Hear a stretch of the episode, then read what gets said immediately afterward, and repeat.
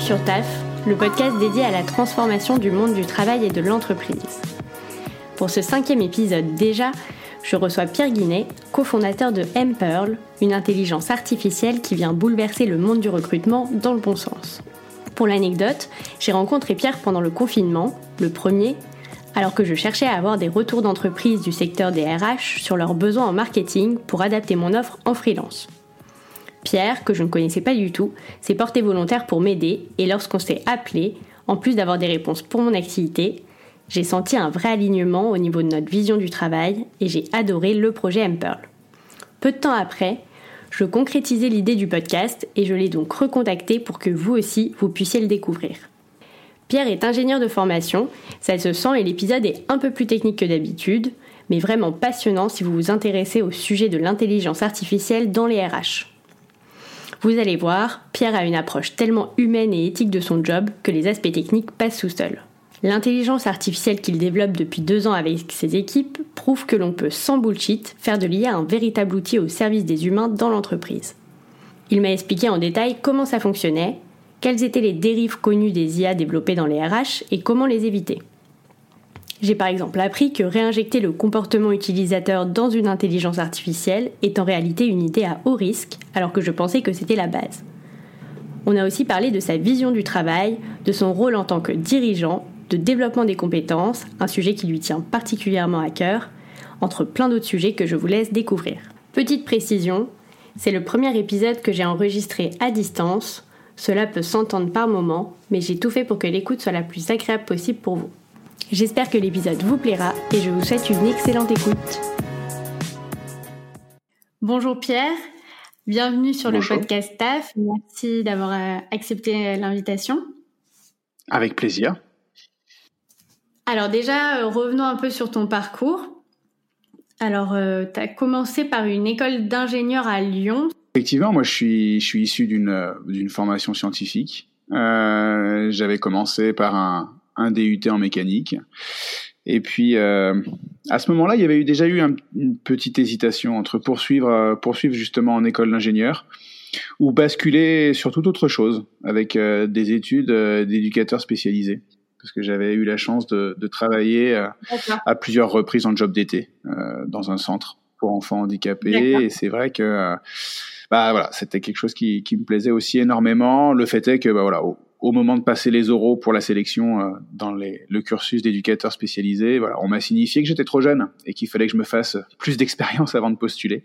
Et donc du coup, j'ai pas hésité 30 secondes, j'ai continué et foncé sur euh, sur l'école d'ingénieur et du coup euh, en mécanique. Donc rien à voir avec l'école d'EduxP, mais on pourra voir par la suite que ce côté ce côté relationnel et humain, bah voilà, a toujours été important pour moi et il a aussi déterminé des choix par la suite. Après tes études, tu as eu un poste assez classique finalement de chargé d'études mécaniques. Tout à fait. Euh, moi, j'ai bon, j'ai connu euh, un début de carrière qui était euh, bah, déjà dans une période juste après une crise, hein, puisque bah, on était en 2008-2009, hein, donc c'était pas la période la plus la plus facile.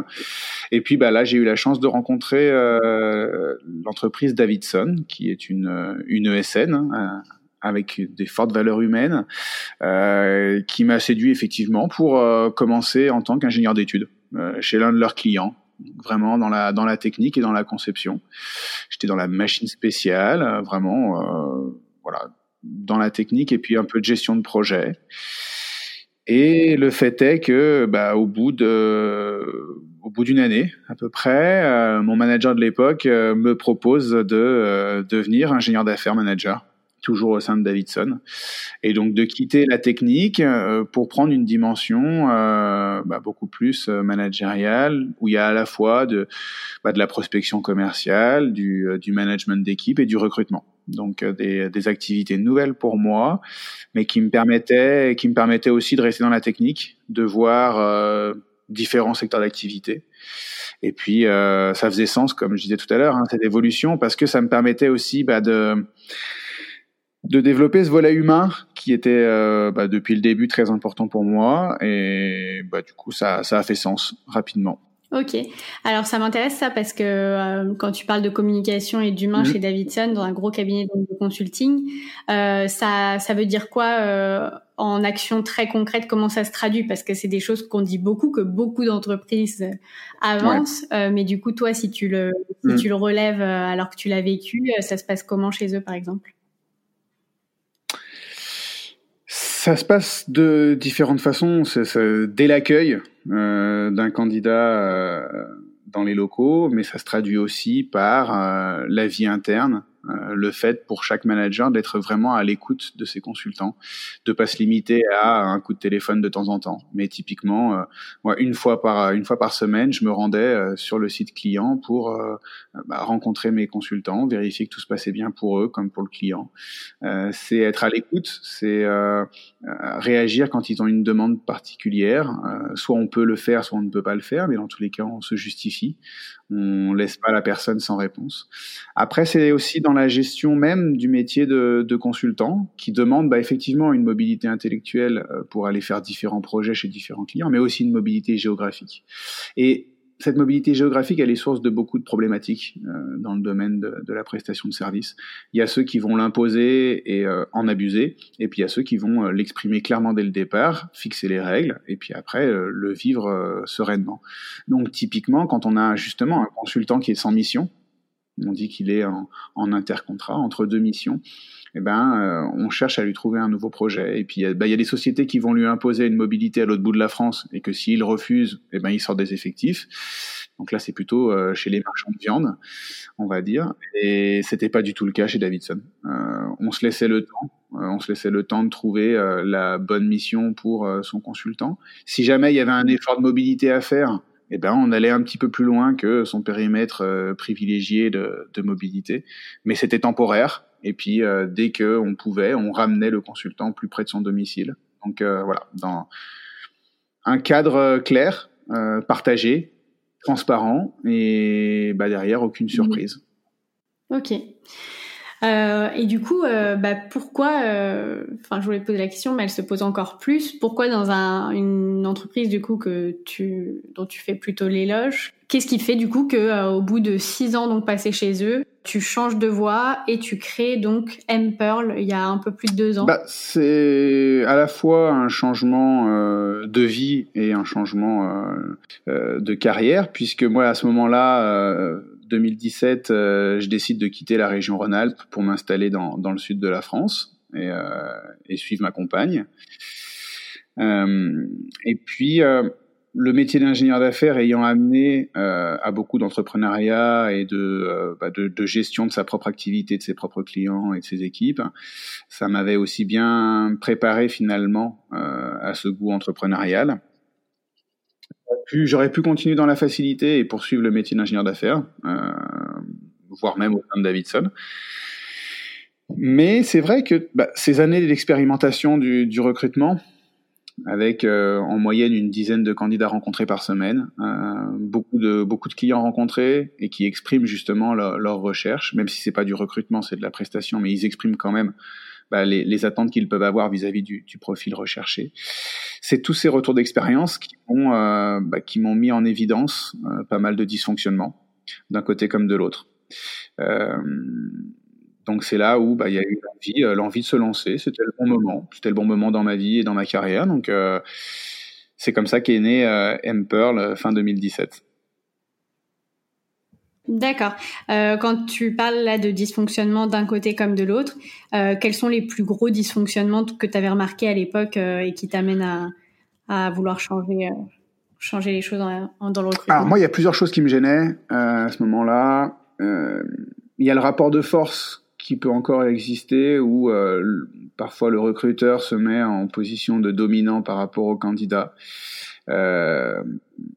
Chose qu'on voit de, façon totalement inversée dès qu'on est sur des profils un petit peu rares et pénuriques. Euh, c'est le recruteur qui à son tour devient le chasseur euh, et, et, le candidat qui est chassé. Donc, enfin, voilà, c'est cette relation de dominant-dominé qui pour moi n'avait pas lieu d'être. Euh, le côté aussi ultra visibilité où aujourd'hui euh, les entreprises vont payer pour euh, euh, que leurs annonces soient mises en première page, les candidats qui euh, vont payer un profil euh, LinkedIn euh, ou alors marketer au maximum leur, leur CV pour que ils aient plus de chances d'être retenus.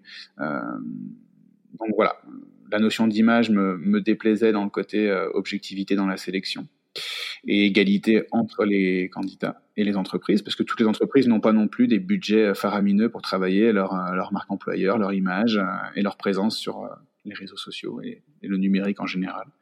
Et puis après, dans le fond, le gros du problème pour moi était basé euh, sur bah, les outils les outils utilisés dans le domaine du, du recrutement pour justement faire cette sélection. Euh, alors pour le candidat, la sélection des offres, pour le, recruteur, la sélection des, des, candidats sur un job board. Tout se fait aujourd'hui par mots-clés. Donc on va chercher euh, des combinaisons euh, dans tous les sens, euh, en essayant de trouver des synonymes, en essayant de tourner autour de ce qui pourrait nous amener les, les bons CV. Et c'est ce qui amène les recruteurs bah, à stigmatiser un titre de diplôme, un, titre de poste précédemment occupé.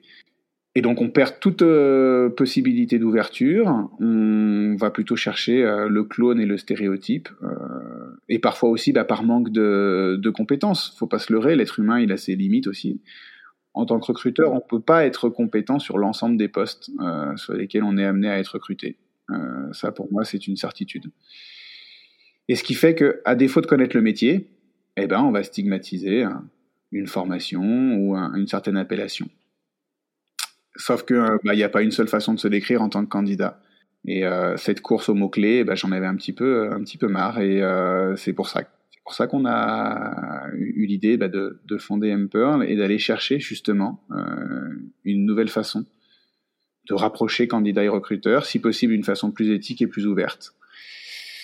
Et bah, du coup, c'est c'est la base de, du démarrage de l'aventure M-Pearl. Ok. Euh, quand, tu, quand je lis la présentation de M-Pearl sur ton LinkedIn, par exemple, euh, il y a marqué donc, que c'est le premier site de recrutement 100% anonyme par matching des champs de compétences grâce à une intelligence artificielle sémantique. Ouais. Du coup, quelle est la différence entre ce matching classique par mots-clés et une intelligence artificielle sémantique? Parce que moi, ça m'évoque typiquement bah, aussi euh, une intelligence artificielle qui fonctionnerait sur des mots-clés. Euh. Tout à fait. Alors, bah, ce qu'il faut voir, c'est que quand on fait une recherche par mots-clés, on cherche l'exactitude en face. Si, euh, je fais une combinaison de quelques lettres pour former un mot, il faut que cette combinaison soit retrouvée à l'identique dans un CV pour qu'il me soit ressorti. Sauf que si je cherche par exemple, je sais pas, moi je mets en mot-clé euh, le mot application, l'outil va pas savoir si je parle d'application euh, dans le domaine de l'IT, si je parle d'application euh, de règles d'hygiène et de sécurité ou si je parle d'application de peinture sur un mur. Donc il y a aussi à ce niveau-là euh, bah, toute une question de sens euh, dans la sémantique française. Si on en revient à l'outil qu'on a développé, l'intelligence artificielle, l'idée c'est que dans un paragraphe, au lieu de stigmatiser quelques mots-clés, on va prendre l'ensemble des mots qui sont utilisés. Et aujourd'hui, notre outil, il est capable de reconnaître deux personnes qui parlent d'un même sujet, avec sensiblement un même niveau de maîtrise, même s'ils utilisent aucun mot en commun. Là où aujourd'hui, dans les recherches par mots-clés, si je ne mets pas exactement le même mot que celui qui est mis dans le CV du candidat, ce CV ne viendra jamais à mes yeux. Donc je passe à côté euh, d'un super candidat. D'accord, donc oui, ça rejoint vraiment ce que tu disais tout à l'heure sur euh, la manière dont peut euh, par laquelle peut s'exprimer un candidat, la, la, façon de parler d'une personne, d'un candidat ou d'un recruteur qui diffère. Et du coup, là, l'intelligence artificielle que vous avez développée, elle, elle va au-delà de ça. Bah, en fait, on, on, surpasse finalement le, rapprochement par mots-clés parce que euh, là où il faut avoir de l'exactitude pour arriver à faire ressortir quelque chose, et encore faut-il arriver à faire la bonne combinaison de mots-clés pour arriver à avoir des, profils qui ressortent. Notre outil, il détecte à la fois le sens, il va détecter aussi les thèmes abordés, euh, et ensuite, effectivement, un rapprochement par les compétences déduites. Euh, ce qui est très intéressant parce que même nous, aujourd'hui, on arrive à se faire bluffer par l'outil qui arrive à trouver des complémentarités de compétences entre des profils qui, bah, par les us et coutumes, ne seraient jamais venus à l'esprit euh, du recruteur comme du candidat. Et, au final, de par l'expression finalement des, résultats du matching, l'un comme l'autre se rendent compte que bah, voilà, ils n'avaient pas eu l'idée jusqu'à présent, mais ça fait sens. Et puis surtout derrière, quand ça fait recrutement et que euh, le candidat comme le, recruteur en, sont satisfaits, bon bah là c'est c'est le graal pour nous. C'est l'objectif est atteint de, pouvoir finalement générer des rencontres pour les bonnes raisons. Et puis en plus derrière des, des rencontres qui, qui vont générer une collaboration durable parce que nous, on a identifié aussi comme, euh, bah, source de, turnover le, manque de sens au travail. Et qui dit manque de sens dit aussi bien souvent euh, mauvaise utilisation euh, des compétences du collaborateur. Parfois par méconnaissance de la part de, l'entreprise, mais même des, fois par méconnaissance du collaborateur lui-même on accumule des expériences et des formations, et puis des fois on en oublie même euh, bah, quelles sont finalement euh, ces, ces, compétences métiers fortes qui peuvent lui permettre d'aller sur différents métiers dans différents secteurs. Personne n'est fait pour un seul métier. On est tous faits d'une multitude de compétences qui en plus évoluent au fil du temps. Et, euh, et c'est ça qui est super. Euh, et puis de, se rendre compte que c'est pas non plus euh, uniquement déterminé par la formation et par le diplôme on a des candidats qui aujourd'hui euh, se, forment euh, sur le tard, euh, se forment au fil des années, suivent des formations par eux-mêmes. Et parfois, bah, les compétences qui en découlent sont bien supérieures à des diplômes ronflants, mais qui ne traduisent pas forcément de la compétence du, du candidat ou du collaborateur. Ouais, euh, je reviendrai euh, après sur ce sujet-là hein, du, euh, du manque de sens par le manque d'utilisation des compétences. C'est un sujet qui m'intéresse beaucoup mhm. et la formation bah, tout au long de la vie, dans l'entreprise ou en dehors de l'entreprise d'ailleurs. Avec plaisir. Est-ce que déjà juste tu as un exemple Tu parlais voilà d'un matching justement qui aurait pas, qui se serait pas fait avec des outils de mots clés classiques du recrutement. Euh, mais qui s'est qui s'est fait euh, avec Ample avec cette mhm. intelligence là un peu euh, supérieure. Est-ce que tu as un exemple concret voilà, de, de rencontre qui s'est faite grâce à ça et qui ne se serait pas faite sinon? Eh ben, ouais. Typiquement, là, il n'y a pas longtemps, on avait un, un, client sur la région lyonnaise qui nous exprime que depuis des années, il cherche un nouveau couvreur zingueur pour intégrer son équipe parce que euh, aujourd'hui il est obligé même de refuser de nouveaux projets parce qu'il n'arrive pas à, subvenir à, toutes les demandes. Donc c'est quand même un peu dommage. Et bah, du coup notre outil a fait a décelé un match avec un profil candidat qu'on du coup on a demandé d'abord au candidat de valider son intérêt et puis euh, arrive euh, le tour du, recruteur qui consulte le profil du candidat de façon anonyme ça, c'est notre, notre marque de fabrique. Et puis, euh, premier réflexe, il se dit, mais oui, mais vous m'avez fait matcher avec un maçon. Euh, moi, je cherchais pas un maçon, je cherchais un couvreur zingueur. Si j'avais cherché un maçon, j'aurais mis une annonce dans le journal local, je l'aurais trouvé, et puis c'est tout. Sauf que derrière, on a pointé du doigt euh, avec lui pourquoi ça avait matché. C'est pas le tout de mettre un score euh, et de mettre des beaux indicateurs, il faut derrière pouvoir les justifier. Et donc là, la justification, elle est passée par le champ de compétences. Et là, le recruteur s'est rendu compte que c'était pas n'importe quel maçon qui avait matché avec sa recherche. C'était un maçon qui, depuis dix ans, travaillait essentiellement sur les toits. Donc il avait la maîtrise de l'échafaudage, de la sécurité, euh, du travail en hauteur et du baudrier. Il avait toutes les euh, compétences de travail manuel et il lui manquait 20% de compétences liées essentiellement à, à la manipulation du zinc. Eh ben, le candidat, lui, il était tout content de quitter son étiquette de maçon et de, pouvoir aller sur quand même un nouveau métier. Et le recruteur, en quelques semaines de formation, avait un nouveau couvreur zingueur qui était bah, passionné par son nouveau métier et euh, peut-être même plus motivé qu'un couvreur zingueur qui aurait déjà eu euh, l'étiquette depuis euh, une vingtaine d'années. Donc c'est là où, pour nous, ça prend tout son sens parce que l'un comme l'autre n'était pas destiné à se rencontrer mais grâce à notre outil et à cette identification des compétences, bah, ils ont pris conscience bah, qu'ils étaient faits l'un pour l'autre. Ouais, ouais, c'est génial. Mais j'avais pas réalisé en fait que ça allait donc du coup en fait même au-delà du, euh, du titre que, que le candidat donne à son métier et au titre que le recruteur euh, met dans sa recherche quoi en fait. C'est vraiment pur, Complètement, bah, sur les compétences, rien que les compétences nous, ce qui nous importe, c'est le descriptif que va pouvoir nous donner le candidat euh, vis-à-vis de ses expériences professionnelles, mm-hmm.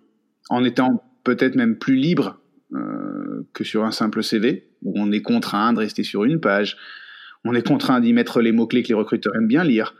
Là, le candidat, il peut utiliser tous les mots qui lui plaisent, se, se, libérer vraiment de, de toute contrainte. Et le recruteur en fait de même quand il, quand il nous décrit bah, les missions réalisées. Nous, on va pas s'intéresser au titre du poste, on va pas s'intéresser aux appellations, mais on va vraiment s'intéresser au contenu, aux missions qui sont à réaliser. Ouais, d'accord. Et puis, ce qui est intéressant, c'est que euh, bah, typiquement sur nos outils, depuis maintenant plusieurs mois, on a réussi à intégrer un module euh, d'interaction en live. Et ça, pour nous, c'est essentiel. L'outil numérique, c'est une chose, mais l'interaction avec l'usager, c'est la clé pour nous. Mm-hmm. Parce qu'elle permet vraiment bah, de pouvoir euh, adapter sa description en fonction de ce que l'outil détecte.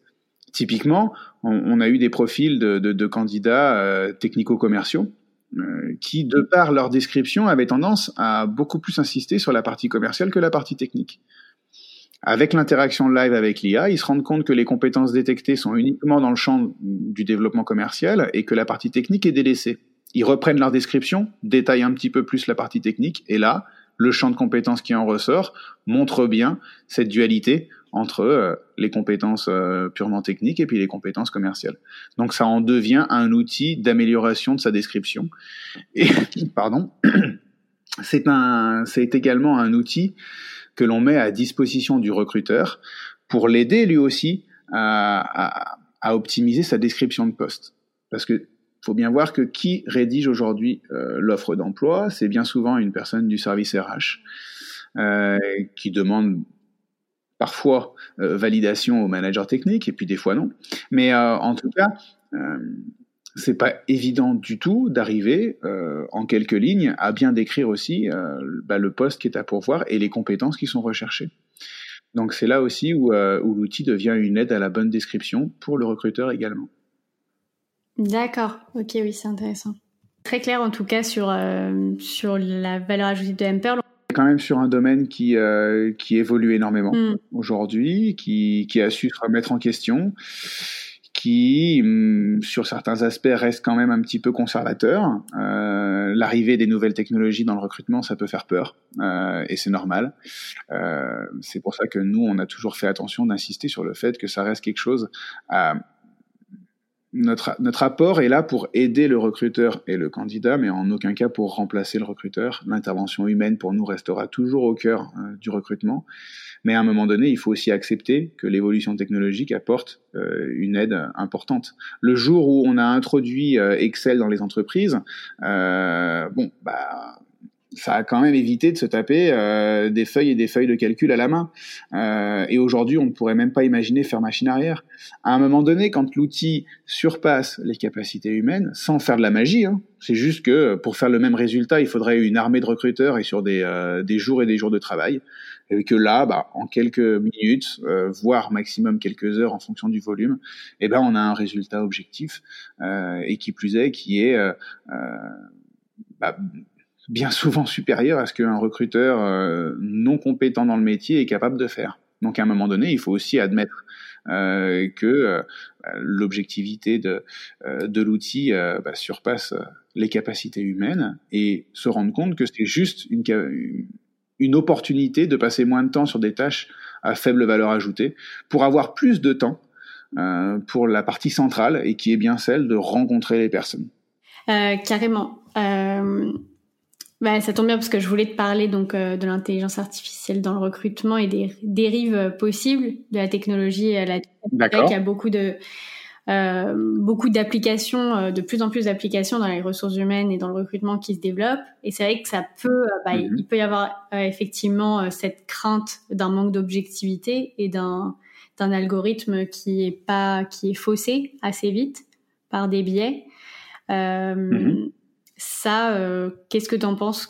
Quel est le, véritable risque là-dessus? Parce qu'il y a quand même un risque. Euh, comment, on, comment, on contrôle, comment on contrôle euh, l'algorithme pour pas qu'il soit biaisé? Comme dans toute technologie, il peut y avoir des dérives.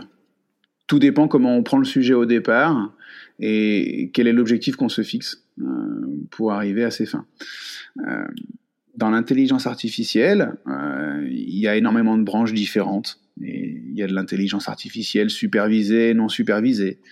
Euh, là, typiquement, pour traduire ça, c'est le fait que euh, une intelligence artificielle, si on lui montre, euh, si on lui montre 10 000 images de chiens, et puis après on lui montre 10, 10 000 images de chats, après on va dire, bah tiens, l'IA, elle sait faire la différence entre un chat et un chien. Non, c'est faux. Parce que si vous lui montrez un chinchilla, je suis sûr que l'IA, elle va se planter et elle va dire que c'est un chat. Euh, c'est juste une question de répétabilité et d'habitude. Euh, si euh, c'est comme ça qu'on arrive à faire jouer au morpion un robot doté d'intelligence artificielle. C'est pas que le robot il est intelligent, c'est juste qu'on lui a appris ce que c'était qu'un cube, on lui a appris ce que c'était un cylindre, et du moment que ça reste dans ces stéréotypes là, bah, il saura s'en sortir. Ça, ça se traduit aussi notamment par les problèmes aujourd'hui rencontrés dans euh, la voiture autonome. Aujourd'hui, une intelligence artificielle, tant qu'on lui a pas dit qu'il faut privilégier euh, la poussette par rapport à un chien sur un passage piéton, eh ben il sait pas qui écraser, si jamais il n'a pas le choix. Ben oui, mais ça, ça induit déjà beaucoup de choses. Toutes les IA. On peut, on peut se poser la question de euh, si l'algorithme du coup euh, bah, arrive à un résultat au fur et à mesure de son développement euh, qui est faussé finalement, bah, il peut facilement après devenir un algorithme qui est de nouveau dit amené à des dérives. Bah, bien sûr. sur, et bien sûr, mm. c'est pour ça que par le passé, certaines tentatives d'IA dans le recrutement avaient fait dire aux journalistes que l'IA était raciste et sexiste. Non, c'est faux. Un programme informatique ne sera jamais en lui-même sexiste ou raciste. Mais comme bien souvent, le problème il se situe entre la chaise et le clavier, hein, c'est-à-dire la personne qui a conçu l'intelligence artificielle. Si elle a laissé place au biais humain et à l'interprétation, euh, bah, derrière l'outil, euh, le fait est que l'IA décuple les, euh, les éléments.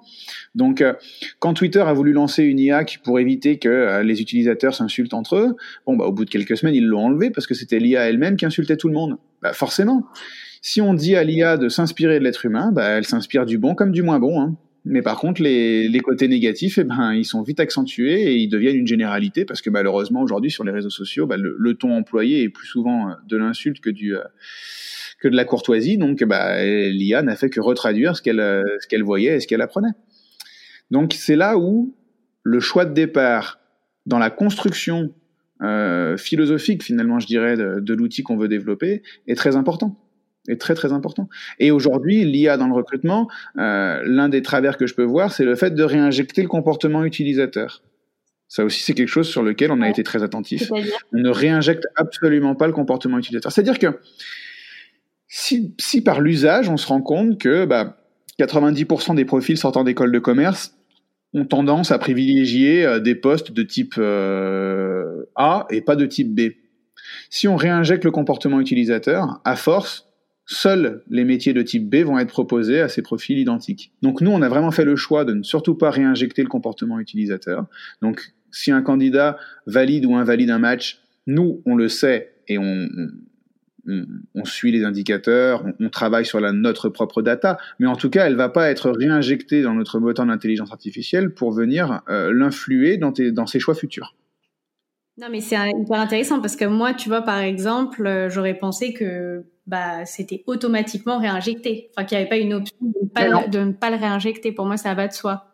Le, le fait d'être dans l'intelligence artificielle, bah, c'est le fait que euh, l'outil devient de plus en plus performant, euh, plus il ingurgite de data, euh, plus il est capable de faire des rapprochements et des recoupements que, sans qu'on lui dise comment faire.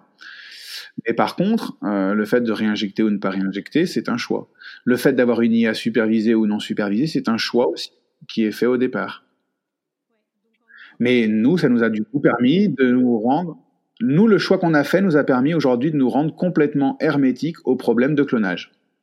Ce qui est bien souvent le problème dans euh, les IA dédiées au, au, recrutement. Et puis après, bon, les autres dérives, c'est que bah, beaucoup parlent d'IA alors qu'ils font pas d'IA. Ça, faut, je pense qu'il faut le dire aussi à un moment donné. Hein.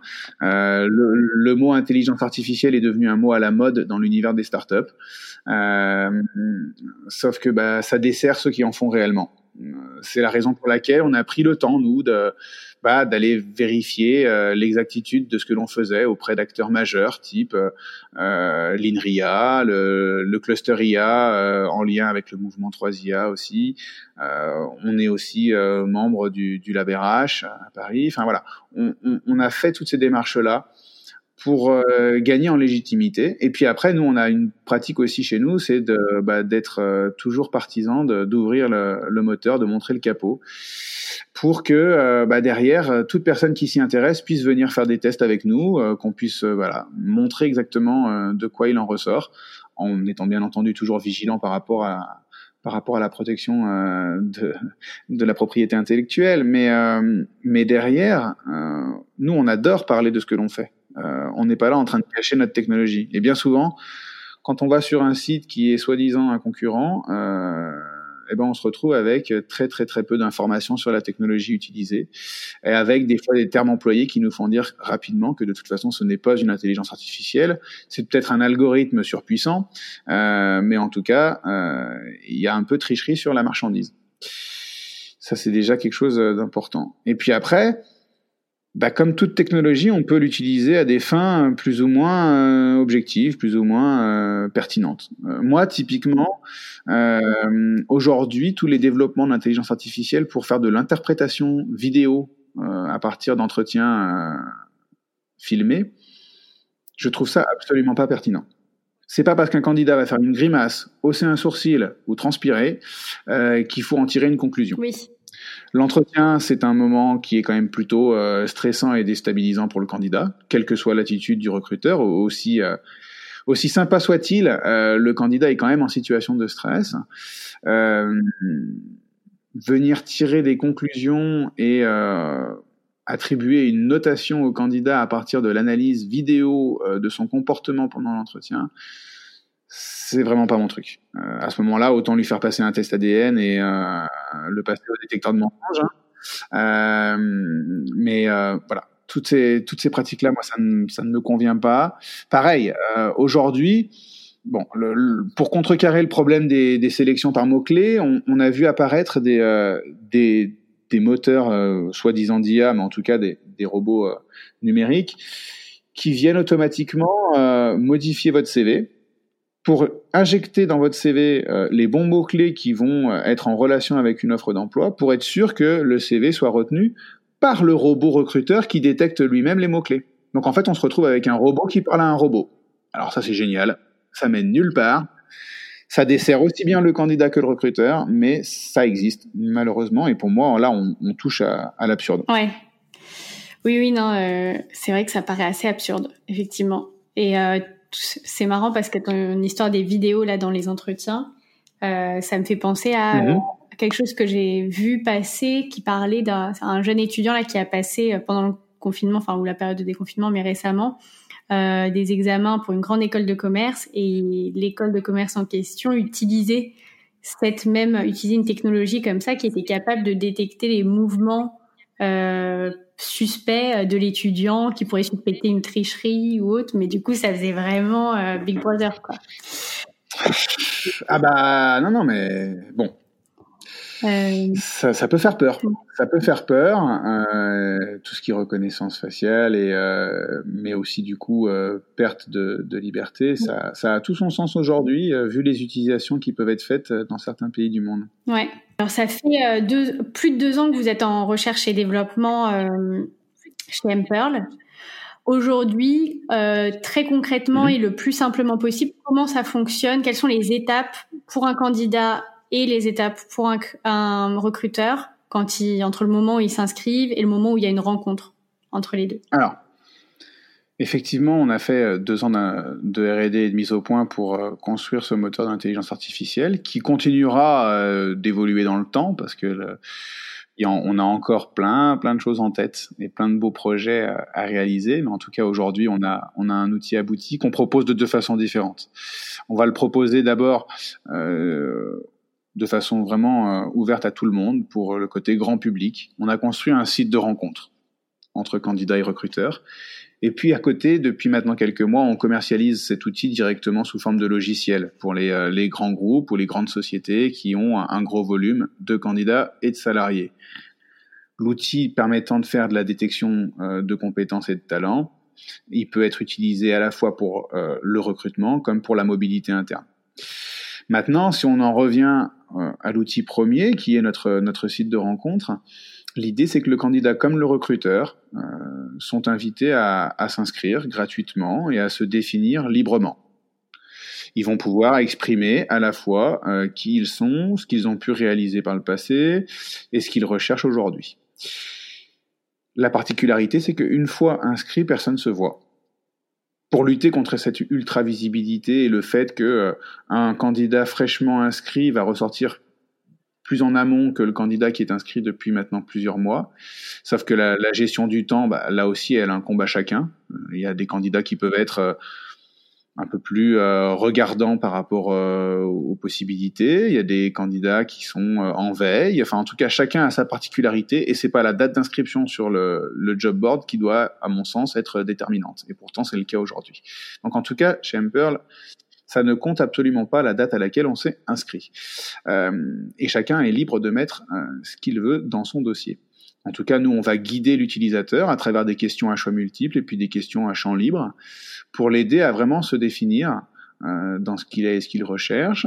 On met aussi du coup à disposition euh, des modules de testing qu'on a développés nous-mêmes en interne et qui sont euh, bah, développés par notre docteur en, en, psychologie du travail, qui ont pour but d'aider le candidat à mettre en lumière ses propres volets de savoir-être. Si, si j'arrête quelqu'un dans la rue et que je lui demande quels sont tes volets de savoir-être, euh, si c'est pour me retrouver avec euh, bah, je suis euh, poli, euh, autonome, mais je sais travailler en équipe, bon bah ça m'intéresse pas. ça reste des, des banalités qu'on voit sur la plupart des, des, CV et des lettres de motivation. Donc nous on a développé cet outil de, de testing différents outils de testing, puisque là on va bientôt en mettre un nouveau en ligne qui sera lui dédié au sens au travail. Euh, le prochain mettra aussi en lumière les, euh, les propres dimensions de QVT, parce que tout le monde n'a pas besoin de la même chose euh, en termes de, de, QVT. Donc c'est là aussi intéressant de l'intégrer. Ça consiste en quoi l'outil QVT, par exemple? La méthodologie de testing que, que l'on utilise, on l'importe des, euh, des États-Unis euh, pour la première fois en Europe. C'est une méthodologie qui a déjà fait ses preuves euh, dans le domaine du recrutement et qui a la particularité de questionner euh, la personne sur des faits passés. D'accord. Pourquoi des faits passés? Parce que du moment qu'on est sur des faits hypothétiques ou des faits futurs, on projette le candidat sur quelque chose qui n'est pas réel et qui, bah, du coup, euh, l'entraîne à être plus ou moins objectif dans sa réponse. Il est dans un processus de recrutement. Si on lui demande bah, comment tu vas réagir demain face à tel cas de figure, bah, il aura tendance peut-être à vouloir euh, enjoliver la situation par rapport à la réalité. Mhm. Quand on questionne sur des faits passés, on, il est prouvé et avéré qu'on est beaucoup plus sincère. À travers ces, ces questionnements à choix multiples, arrive à déceler finalement le, profil du candidat, euh, aussi bien sur euh, ses attentes que euh, bah, ses, forces en termes de, savoir-être. Et ça, ça vient du coup intégrer aussi notre, notre scoring de, de matching. Donc le candidat se décrit par les questions comme par les testings, il définit qu'est-ce qu'il recherche, euh, de façon bah, là aussi euh, parfois classique, hein, ne serait-ce qu'en termes de mobilité géographique, type de contrat souhaité, euh, prétention salariale, etc. Et c'est l'ensemble de ces éléments-là qui viennent du coup bah, se confronter à la description du recruteur, aussi bien dans la description de l'entreprise et tout ce qui est environnement au poste, parce qu'on va questionner l'entreprise sur sa politique de formation, sur sa répartition homme-femme dans l'entreprise, sur euh, euh vraiment les, les valeurs hein, de l'entreprise et tout ce qui fait périphérie par rapport au poste, et bien entendu le contenu des missions à réaliser.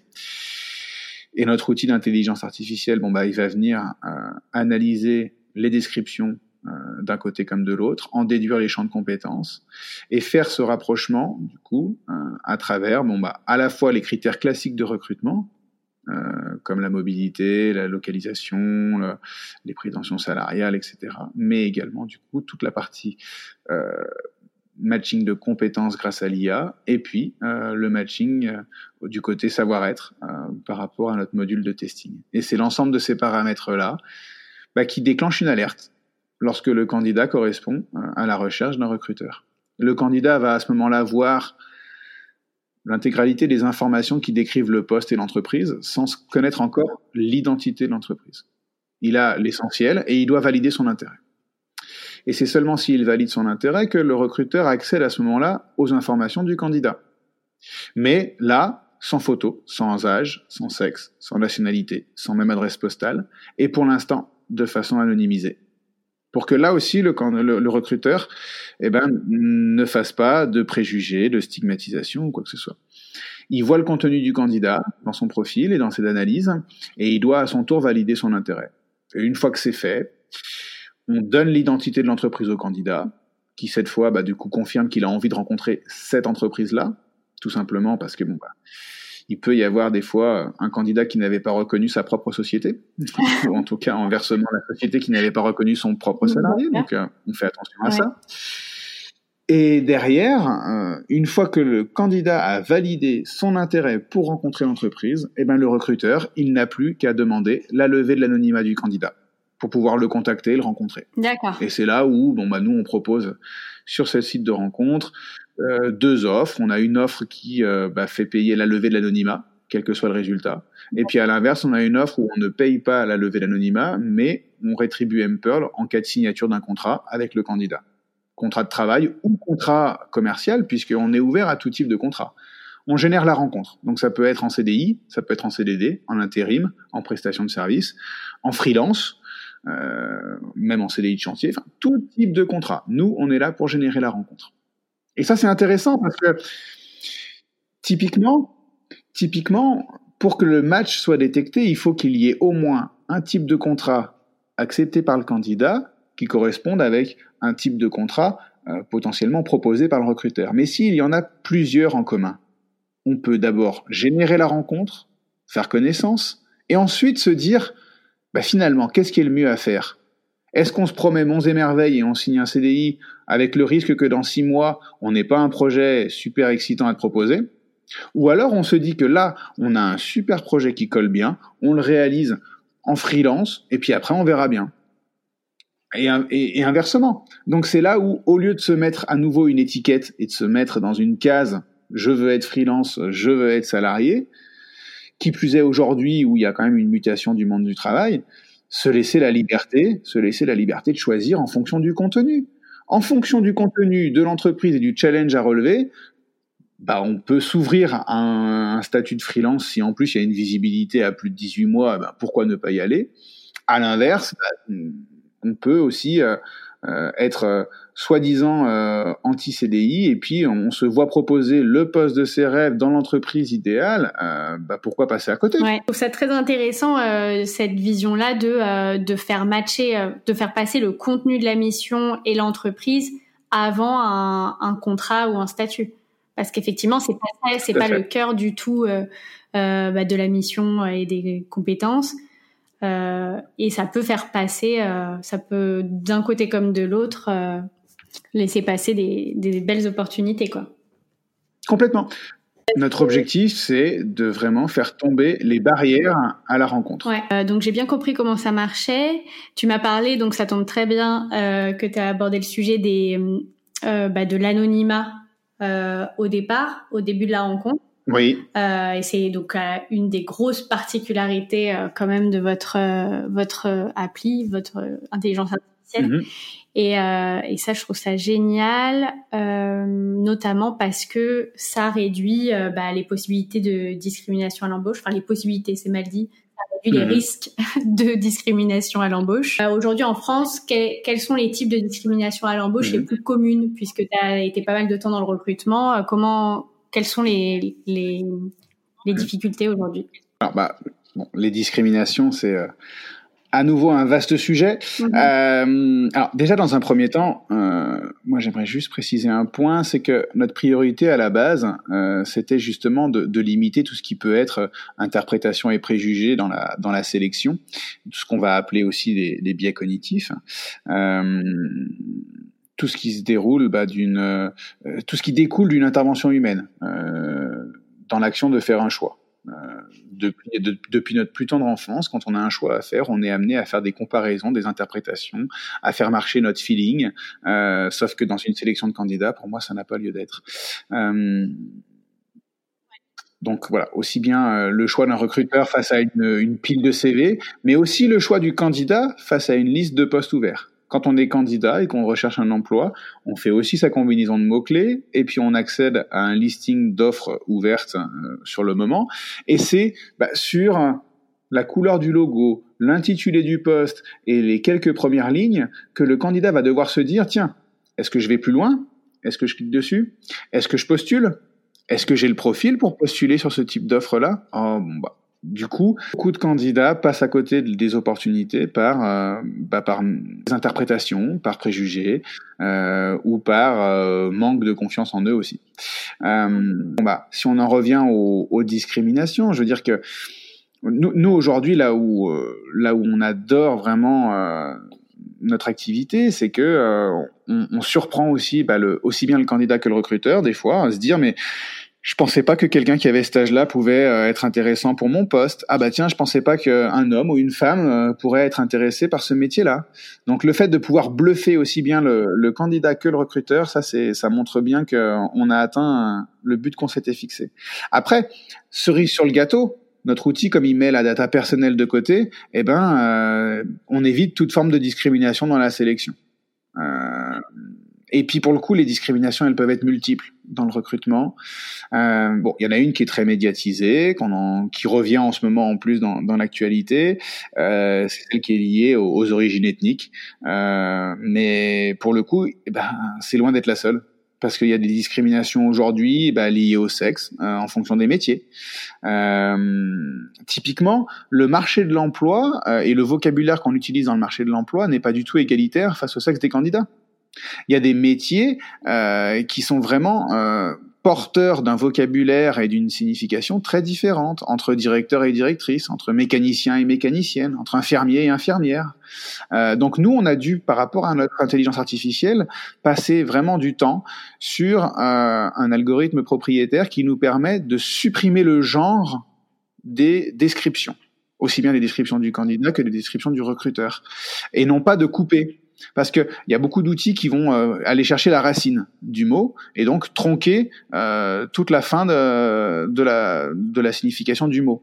Euh, du coup, ça appauvrit énormément le langage. Euh, qui va par exemple perdre, euh, si on prend directeur, directrice, direction, directive et directif, bah, si on garde que la racine, on garde direct. Ah bah du coup, euh, c'est quand même pas la même chose. Euh, pour arriver à conserver la richesse du langage et ses subtilités, qui plus est avec la langue française, qui n'est pas, ce qui n'est pas des plus simples, euh, il fallait absolument éviter cette méthode. Et donc on a développé notre propre technologie, euh, qu'on a nommée des deux classes d'usage, euh, dans lequel bah, un mot euh, dans une phrase est décliné et projeté en autant de versions possibles que le contexte le permet. Donc ça veut dire qu'en dans, une, dans un même champ de sens, on va le décliner au singulier, euh, au pluriel, au féminin, au masculin. Et comme ça, se laisser vraiment euh, toutes les possibilités et en gardant bien entendu le sens. Donc bah, cette méthode, elle a quand même nécessité euh, voilà, un, algorithme euh, qui, qui, qui, génère automatiquement bah, du coup ces, ces analyses sémantiques avec des, bon, bah, des, des milliers de, de, règles de grammaire. Hein, peu plus de, de 25 000, euh, en précisant bah, du coup euh, toutes les conversions possibles euh, pour, bah, certaines dépendantes du, contexte. Donc c'est là où c'est important pour nous d'abord de détecter le, sens et le contexte de la phrase pour après la décliner de façon juste par rapport à toutes les possibilités d'usage. Et aujourd'hui, chez Mperl, un directeur ou une directrice, ça a exactement euh, le même poids et ça matchera de la même façon avec euh, une description euh, de poste. Ce qui n'est pas le cas aujourd'hui de façon classique. Donc voilà, parenthèse refermée sur les discriminations liées au sexe. bah, c'est vrai que c'est bon. C'est toujours euh, surprenant en 2020 de voir certains vocabulaires utilisés dans les euh, offres d'emploi à destination du public féminin par rapport au public masculin. Euh, J'en avais fait un article il y a quelques temps sur euh, sur LinkedIn, mais bon voilà, quand on voit tout le vocabulaire de la puissance et de la domination du côté masculin, et puis de de la gentillesse et de la docilité ou de la souplesse du côté féminin, on est en 2020. il serait peut-être temps quand même de, de mettre tout ces, ce côté machiste et sectaire de côté. Ce mm. serait pas mal. Après, il y a la discrimination aussi liée à l'âge aujourd'hui. Hein. Et elle fait mal. Oui, oui. Alors, il y a la discrimination liée aux jeunes diplômés, à qui on demande toujours d'avoir plus d'expérience alors qu'ils sortent juste de l'école. Euh, mais bon, avec le temps, ça s'arrange. Il y en a pour qui, avec le temps, ça s'aggrave. C'est toutes les, c'est tout ce que j'appelle les experts au lieu de les appeler les seniors, parce que déjà si on les appelle les seniors, euh, bah on fait le raccourci carte vermeille euh, et pré-retraite. Bah non, un expert c'est pas un retraité. Euh, c'est quelqu'un qui a euh, tout un vécu et une carrière derrière lui, mais devant lui aussi. Donc au moment où on parle de euh, prolonger le temps de travail et de reculer le fameux âge de la retraite, comment on fait? Comment on fait du coup quand on a allez 40 allez 50 ans? Quand on a 50 ans et qu'on est sur un changement de poste, comment on fait aujourd'hui pour arriver à s'en sortir alors que bah, aujourd'hui c'est clairement problématique pour euh, quelqu'un qui a passé cet âge-là d'arriver à retrouver un emploi? Donc il faut euh, voilà, il faut arriver à mettre un petit peu euh, tout ça de côté, arriver à se rendre compte que bah, en tant que recruteur, on peut aussi alors il peut y avoir des peurs hein, vis-à-vis du coût du salarié, du salaire, hein, mais il ferait mieux aussi de refaire le calcul parce que quand on prend un freelance euh, lead développeur euh, de 30 ans euh, qui coûte parfois bien plus cher à l'entreprise, eh ben on s'en rend pas forcément compte. Mais si on fait vraiment le, le rapport bénéfice-coût pour l'entreprise, bon, il va de soi que les seniors ont toute leur place aujourd'hui dans l'entreprise et même dans les startups, là où on voit, à mon sens, trop peu de, de personnes expérimentées. Donc voilà, c'est pour ça, c'est pour ça que euh, on communique absolument pas sur euh, bah, ni photo, ni âge, ni sexe, ni nationalité. Et comme je disais tout à l'heure, ni même l'adresse postale, parce que l'adresse postale aujourd'hui, elle peut être source de discrimination sociale. Le recruteur pouvant se faire une idée du candidat en fonction de son lieu de résidence, de façon volontaire ou involontaire. Hein. Mais euh, entre celui qui habite en banlieue et celui qui habite sur les Champs Élysées, eh ben on va se dire que c'est pas la même typologie de candidat. Et bah, pour autant, c'est une grosse interprétation euh, qui euh, est bien souvent erronée. Et puis dans le CV, on ne sait jamais euh, le pourquoi du comment. Bien souvent, on a des gens qui disent ah bah oui, mais ce, profil-là, il habite un peu loin, il va avoir du mal à, s'acclimater. Bah, sur le CV, c'est pas marqué que la personne elle est originaire de cette région. C'est pas marqué que la candidature fait l'objet d'un rapprochement familial et puis que le mari et les enfants sont déjà sur place et scolarisés. Mm-hmm. Donc, on a supprimé aussi l'adresse postale. On précise juste qu'il y a une complémentarité en termes de localisation. Et puis après, pour finir sur le volet des discriminations, parce que sinon je pourrais en parler pendant des heures, mais euh, moi j'aimerais en aborder un dernier qui, euh, me tient tout particulièrement à cœur, hein, c'est celui des, euh, des personnes en situation de handicap. Et là, pour le coup, c'est par pure méconnaissance. Le handicap a tendance à faire peur. Il est bien souvent focalisé à tort sur euh, le handicap moteur, hein, et on a tout de suite en tête le picto du, euh, du fauteuil roulant. Mais bah, le, fait est que le handicap, il peut être sous forme multiple et diverses, diverses et variées. il n'entraîne pas forcément et pas nécessairement de surcoût pour l'entreprise, bien au contraire. Et puis sur un CV, bah, aujourd'hui, le candidat qui qui est dans, dans ce cas de figure-là, bah, se retrouve à hésiter énormément à le faire figurer ou à pas le faire figurer. Euh, Est-ce que je note ou pas que je suis euh, en situation euh, bah, RQTH, un reconnu en qualité de, de travailleur handicapé? Est-ce que je prends le risque d'être reçu par charité ou euh, d'être retenu pour respecter un quota et éviter à l'entreprise une amende? Euh, Donc au même titre que l'ensemble des diversités possibles, ben voilà je sais et je l'ai vécu, mais la présence d'une personne en situation de handicap dans une équipe, ça apporte énormément, euh, humainement parlant, socialement, euh, mais aussi en termes de productivité, d'efficacité, en termes d'idées. Euh, donc voilà, ça fait partie aussi des diversités qui sont nécessaires à une entreprise, nécessaires dans une équipe. Donc ça fait aussi partie des, euh, des discriminations sur lesquelles on, on, veut lutter. Et donc là, nous, on laisse la possibilité au candidat soit de l'afficher, soit de pas l'afficher. Mais en tout cas, euh, on lui demande juste de préciser quelles sont les conditions nécessaires pour qu'il puisse exercer correctement son métier. Et on vérifie nous-mêmes si ces conditions-là euh, se retrouvent finalement dans le poste qui est proposé par le recruteur. Si tel est le cas, bah, il bah, n'y a même pas besoin de le signaler. Hein, et, euh, on verra bien au moment de la rencontre. Yes.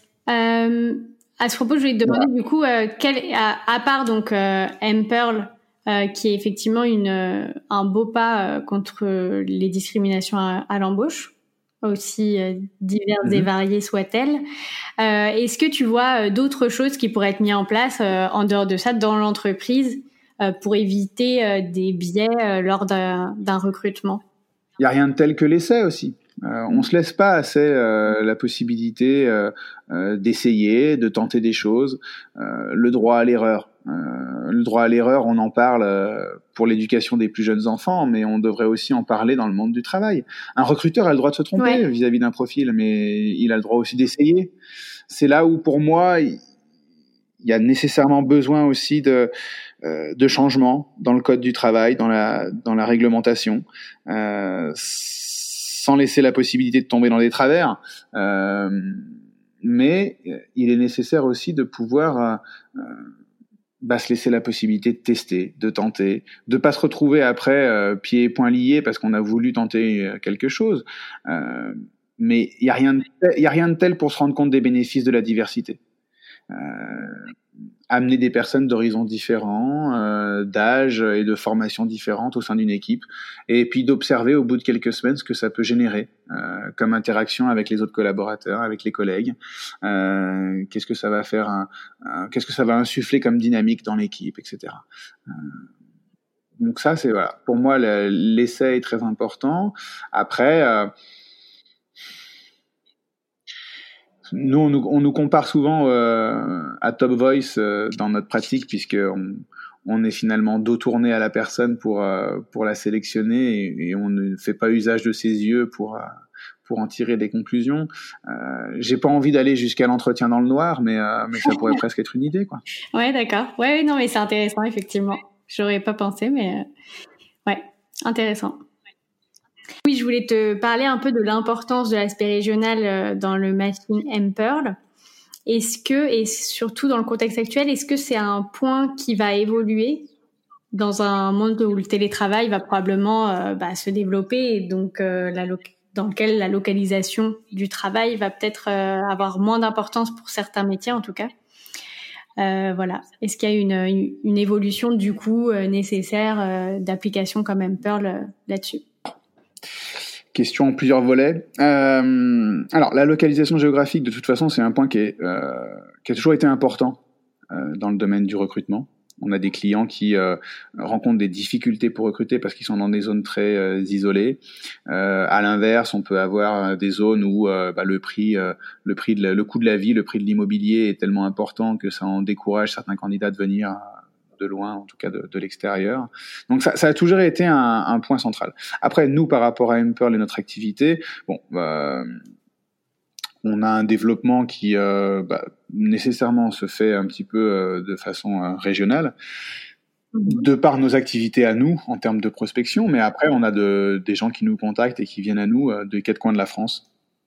Donc aujourd'hui on a des clients aussi bien dans, dans, le nord de la France, en région parisienne, que dans le sud-ouest. Enfin voilà, on, on, touche à peu près toutes les régions.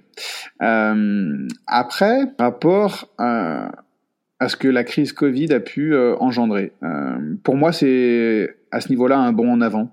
Euh, il y a beaucoup d'entreprises qui étaient réticentes, ou en tout cas là aussi par mes connaissances très frileuses au télétravail. Euh, n'ayant pas le choix, elles s'y sont mis et elles ont perçu aussi euh, les bénéfices que ça pouvait avoir. Mhm. Maintenant, ça peut aussi amener des travers. Aujourd'hui, on voit beaucoup de postes euh, être proposés exclusivement en télétravail. Euh, attention. Attention, pourquoi? Parce que euh, un peu de télétravail, c'est bien. 100% de télétravail, c'est risqué. Maintenant, ça dépend des profils des personnes. Euh, si je fais un parallèle, c'est un petit peu comme dans les études. Il y a des gens qui sont faits pour euh, être dans un cadre strict avec une école, et puis d'autres qui préfèrent la liberté d'être à l'université.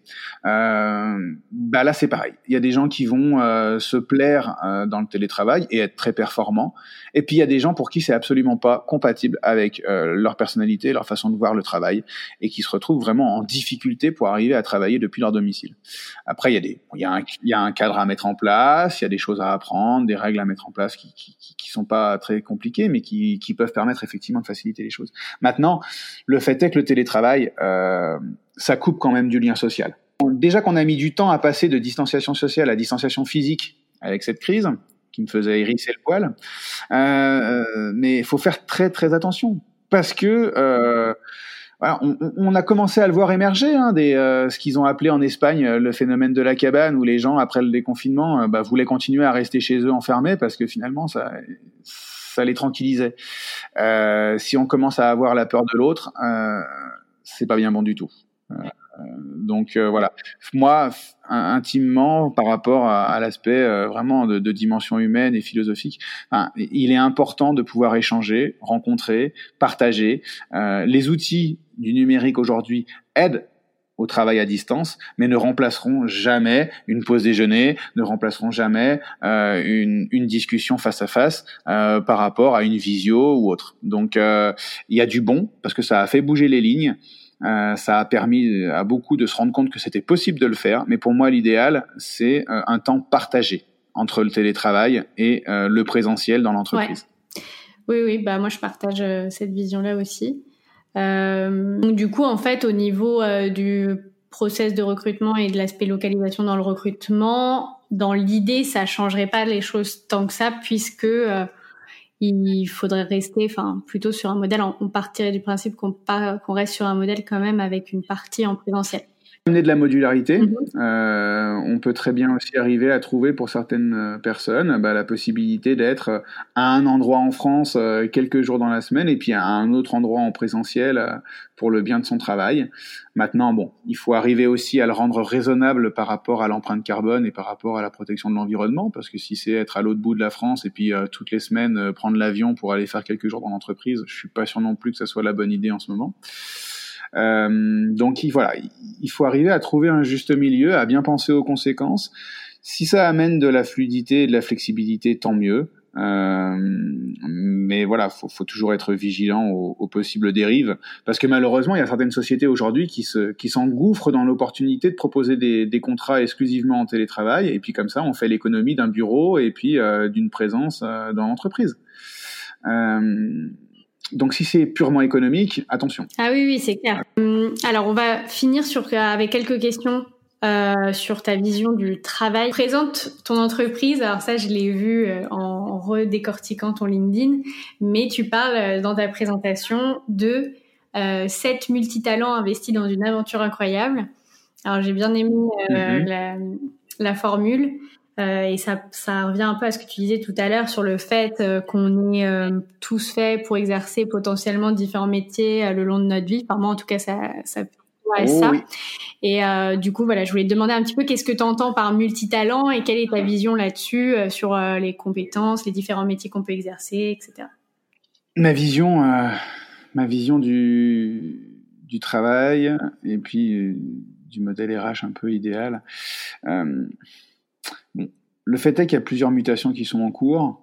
Euh, on, quitte un peu le côté 100% euh, euh, salariat pour aller vers aussi du, côté freelance. pendant longtemps, en fait, le mot travail et le mot emploi étaient assimilés au salariat et au fait d'avoir un patron.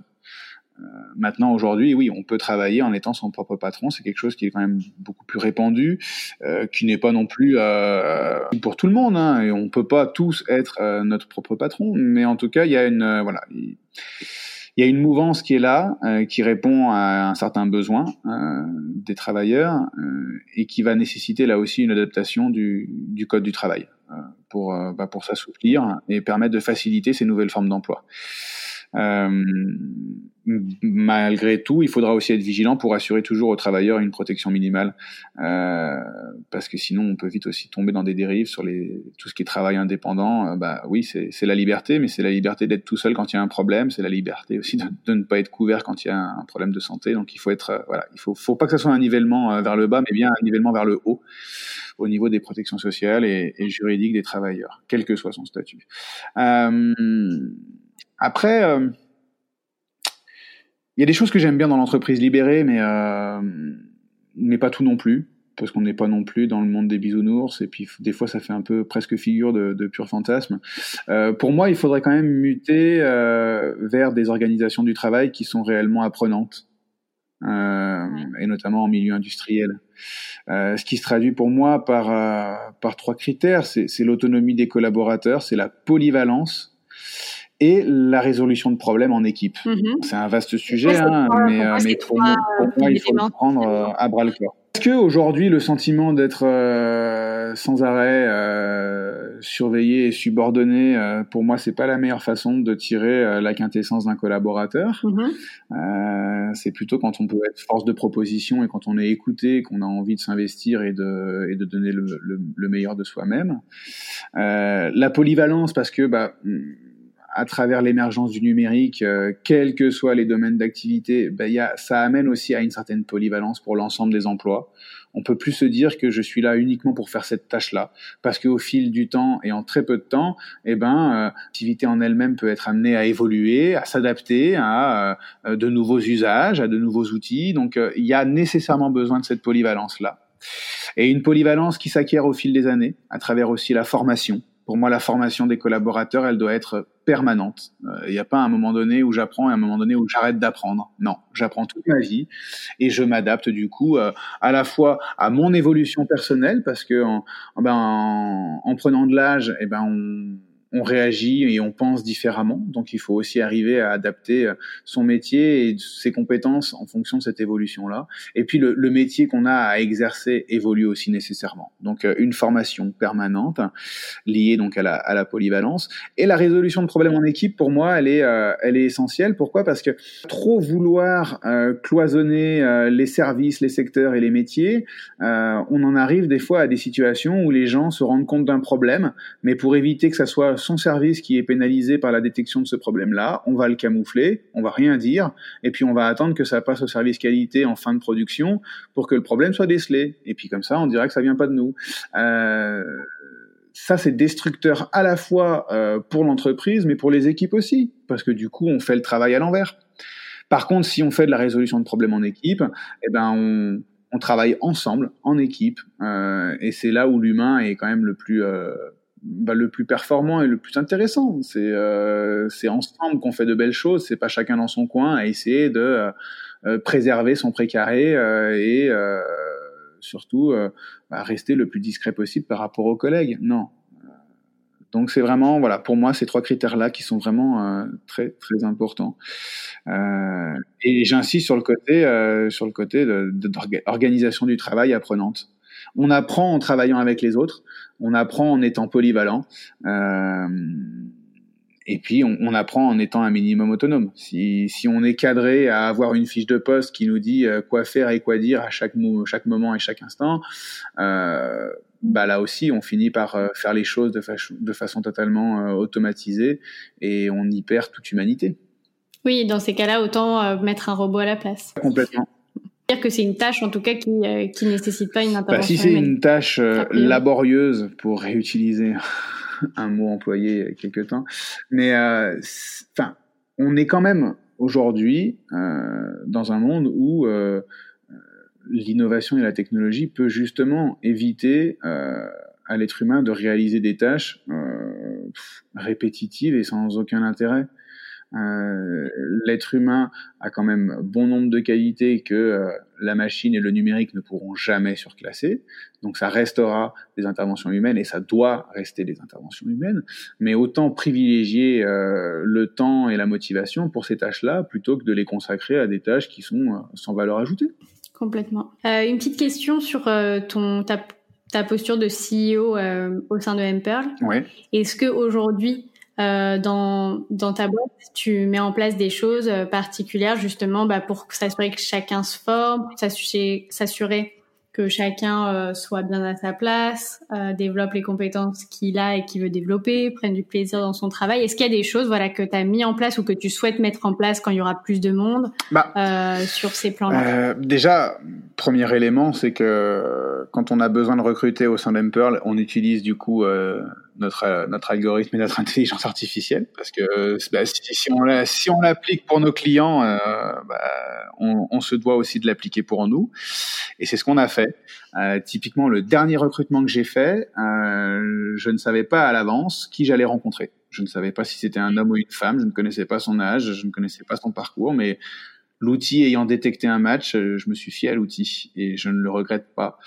Euh, après, euh, non, après, on est, bah, on, pour répondre à la première question, mon rôle de CEO au sein d'Emperl, c'est bah, c'est vraiment un, rôle de chef d'orchestre où finalement on va je vais essayer d'imprimer le tempo, hein, de donner vraiment la, la, ligne directrice, mais après, je vais aussi m'adapter au talent de chacun. Euh, C'est-à-dire que j'ai dans l'équipe des personnes qui ont été recrutées pour une certaine fonction et puis qui s'avèrent avoir des appétences et des compétences dans d'autres domaines, eh ben autant les mettre à profit, autant euh, laisser tout un chacun être force de proposition, pouvoir s'impliquer dans les domaines qu'ils souhaitent euh, aborder. Euh, c'est pas parce que on n'est pas community manager qu'on ne peut pas euh, avoir euh, son mot à dire sur euh, la construction d'un poste ou sur euh, la communication à adopter dans tel ou tel cas de figure. notre, notre psychologue du travail bah, était auparavant dans le design et dans le graphisme web. Bah, bah super, hein, il, est du coup mis à contribution aussi dans la production de, de visuels. on est tous multicasquettes quel que soit son parcours, quelle que soit sa formation. Et, euh, et mon rôle, bah, c'est justement de, de mettre chacun euh, dans les meilleures dispositions pour donner le meilleur de soi-même. c'est intéressant ce que tu dis sur le côté un peu aussi de d'arrêter euh, de ne pas attendre d'être expert. Enfin, ça donne du coup la possibilité aux gens de pas attendre d'être expert ou de se considérer comme expert de quelque chose pour y aller et tester des choses, tester des nouvelles appétences. Et ça, je trouve ça vraiment. Et puis après, quand on est, euh, bah, quand on est humble et qu'on mm. se dit effectivement euh, novice dans un domaine, eh ben, on s'appuie sur des compétences externes pour être formé, pour être accompagné, pour être guidé. Euh, c'est aussi la chance qu'on a aujourd'hui, hein, c'est que quel que soit le domaine dans lequel on a envie de, de se perfectionner, on peut trouver euh, quelqu'un en freelance ou un formateur qui va bah, venir nous accompagner quelques jours pour nous partager sa vision et sa, et sa, compétence pour pouvoir après la, la développer en interne.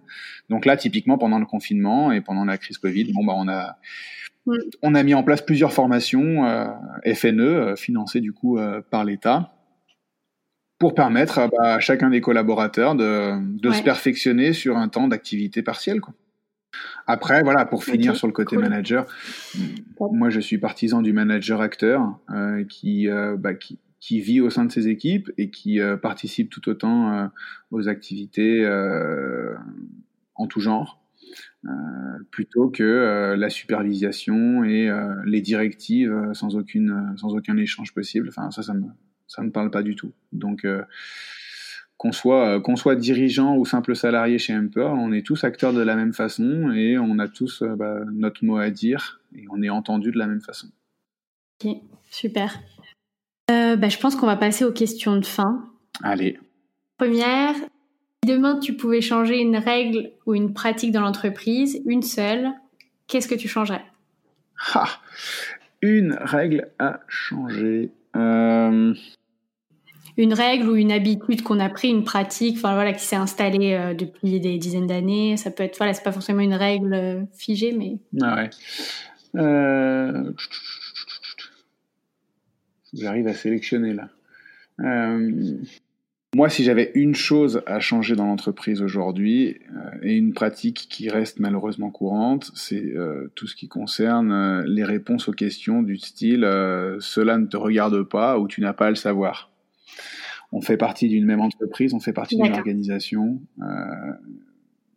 il y a nécessairement besoin de, de pouvoir tout partager.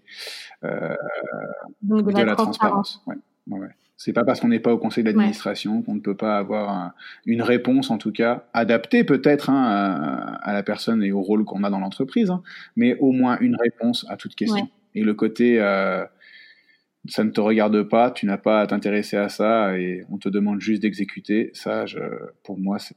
Euh, alors la deuxième question, si tu devais donner un conseil pour avoir un rapport au travail plus sain, ça serait lequel? J'ai envie de j'ai envie de revenir sur ce qu'on évoquait tout à l'heure, hein, c'est le, côté sens au travail. Pour moi, si, euh, on arrive à trouver euh, du sens au travail et à être en adéquation avec ses valeurs par rapport à son activité professionnelle, bah, c'est le meilleur moyen euh, de travailler sans s'en rendre compte finalement. Si on est sur une activité professionnelle qui va à l'encontre de ses attentes et de ses valeurs, bah, c'est le meilleur moyen de le subir en permanence. Donc pour rendre le travail sain, pour moi, il faut vraiment arriver à, faire corps avec euh, son sens au travail. Pour finir, est-ce que tu as juste euh, une ou deux ressources, que ce soit une vidéo, euh, un film, un livre, sur l'un des sujets qu'on a abordés pendant l'épisode?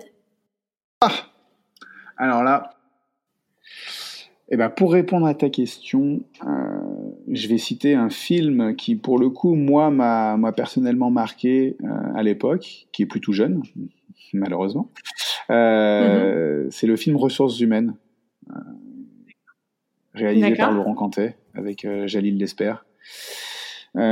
qui retrace la vie d'un jeune DRH qui se retrouve dans, le, dans les rouages de, de l'économie du moment et des problèmes de, bah, de gestion humaine, de, de licenciement, etc. Enfin, c'est voilà. Pour moi, ça a été un film marquant et qui aujourd'hui, bah, a tout son sens par rapport à, la dimension que j'ai pu donner à, ma carrière. Ok, super. Merci. Euh, ben, on a fini euh, du coup pour aujourd'hui. Pierre, merci beaucoup euh, pour toutes ces réponses. C'était hyper intéressant. Bah, merci à toi, Jeanne. Bah, avec plaisir. Et, et on en discutera à une autre occasion. J'en doute pas. à bientôt. À très bientôt, Jeanne. Au revoir. Si vous êtes arrivé au bout de cet épisode, merci beaucoup, j'espère qu'il vous a plu. Si vous souhaitez soutenir TAF, le meilleur moyen c'est de mettre une note sur Apple Podcasts, iTunes ou votre application d'écoute préférée. Vous pouvez aussi en parler à votre entourage pour m'aider à rassembler la plus grosse communauté d'acteurs et de passionnés des changements que connaît le monde du travail aujourd'hui. Pour creuser les sujets et recevoir deux fois par mois des ressources complémentaires et les backstage de l'aventure TAF, je vous invite à vous inscrire à la newsletter que vous trouverez en lien dans la description. Enfin, je suis toujours preneuse de vos retours sur n'importe quel aspect du podcast qui m'aideront à améliorer le format au fur et à mesure. Sur ce, je vous souhaite une excellente journée avec ou sans taf.